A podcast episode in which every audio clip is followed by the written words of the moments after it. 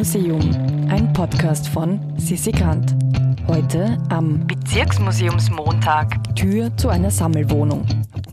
Heute sind wir im Bezirksmuseum Leopoldstadt zu Besuch und dort stehen wir mit Georg Friedler vor einer Tür, die viel über die Vergangenheit dieses Bezirks erzählen kann. Ja, mein Name ist Georg Friedler. Ich leite seit circa sieben Jahren äh, das Bezirksmuseum Leopoldstadt. Und einer meiner ersten Anliegen, wie ich das Museum übernommen war, war, dem jüdischen Leben im zweiten Bezirk einen entsprechenden Rahmen zu bieten und den Bereich des jüdischen Lebens äh, neu darzustellen. Der zweite Bezirk ist der Judenbezirk unter Anführungszeichen äh, gewesen und das jüdische Leben hat im zweiten Bezirk die Kultur geprägt, äh, die Lebensformen geprägt, ja, das gesamte gesellschaftliche Leben stark bestimmt. Das heißt, dementsprechend wichtig ist es auch für den zweiten Bezirk. Und das jüdische Leben kann man in drei Zeitzonen sozusagen einteilen. In vor dem Ersten Weltkrieg, wo es ein permanentes Zurückkommen und Vertreiben war, beginnend mit 1670, wo in Wirklichkeit das zweite jüdische Ghetto, das erste war am Judenplatz im ersten Bezirk, eingerichtet worden ist, das wirklich ein Ghetto im Sinne des geschlossenen Raumes war. Das hat nicht sehr lang gehalten, dann sind die Juden ganz vertrieben worden, sie sind wieder zurückgekommen, wieder vertrieben worden und erst 1848 ist es dann möglich, dass die Juden sich wirklich ansiedeln definitiv ansiedeln durch das Toleranzpatent.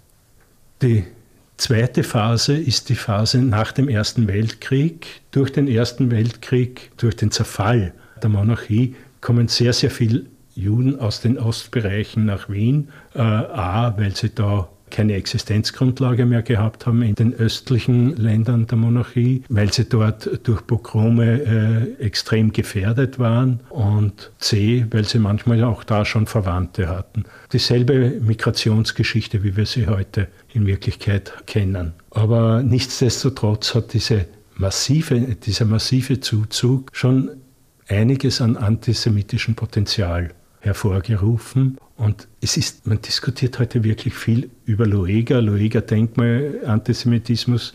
Loega hat nichts anderes gemacht, als das, was vorhanden war, zu einem politischen Instrument zu machen.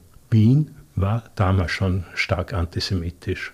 Das muss man ganz trocken und ehrlich sehen. Die Nazis hatten leichtes Spiel in Wien und auch im zweiten Bezirk. Und das ist eben die, die weitere Phase die Phase des Holocausts.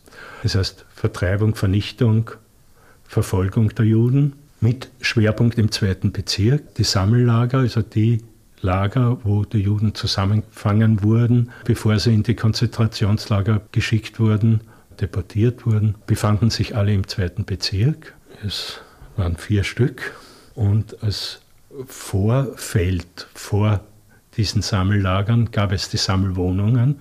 Das heißt, aus ganz Wien wurden alle Juden, die entweder, wo man die Wohnungen arisiert hat, die äh, enteignet worden sind, die oder nur delogiert worden sind, die wurden im zweiten Bezirk in Wohnungen mehrere Familien, zwei bis fünf Familien in einer Wohnung zusammengepfercht. In, ganz, im ganzen, in der ganzen oberen Leopoldstadt vor allem findet man diese Sammelwohnungen oder kann sie finden. Es gibt ein Projekt über die Herminengasse, wo jedes zweite Haus betroffen war.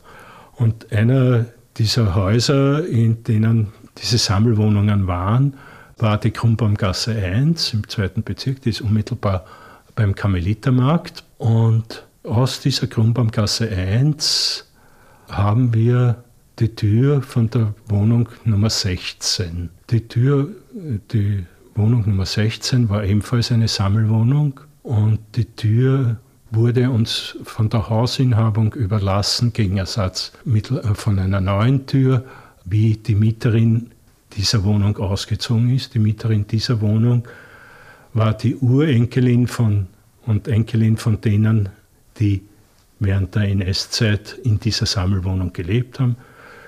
Die Urenkeln sind, äh, die Urgroßeltern äh, sind deportiert worden und ermordet worden. Äh, die Großeltern haben den Krieg und die NS-Zeit überlebt und so blieb die Wohnung der Wohnort dieser Familie. Diese Tür hat insofern auch noch eine Besonderheit, dass sie Einbruchsspuren zeigt. Neben dem Schloss und dem Türknauf sieht man, wie die Nazi versucht haben, die Füllung aus dieser Füllungstür heraus mittels einer Hacke herauszubrechen, um in die Wohnung eindringen zu können und die Leute auszuheben, wie das damals geheißen hat. Das hat bedeutet, sie sind verhaftet worden und in ein Sammellager gebracht worden. Äh, in diesem einen Fall äh, ist es ihnen nicht gelungen, weil die Tür auf der Innenseite mit Blech beschlagen war. Das heißt, den einen Versuch haben die Leute damals überlebt. Äh, nichtsdestotrotz sind aus dieser einen Wohnung fünf Leute auf den Todeslisten der Nazis zu finden, eben unter anderem die Urgroßeltern von jener Frau, von der wir diese Tür haben. Das Bezirksmuseum Leopoldstadt findet ihr im Amtshaus des zweiten Bezirks in der Karmelitergasse 9 in Wien. Und falls ihr noch mehr aus diesem Museum hören wollt, kann ich euch Episode 62 empfehlen. Ein zwei Meter hohes Modell des Riesenrads, das von einem arbeitslosen Maurer aus abgebrannten Streichhölzern gebaut wurde. Im Museum ist eine Produktion vom Produktionsbüro Sissi Grant. Musik Peter Schrenzer. Artwork Nuschka Wolf.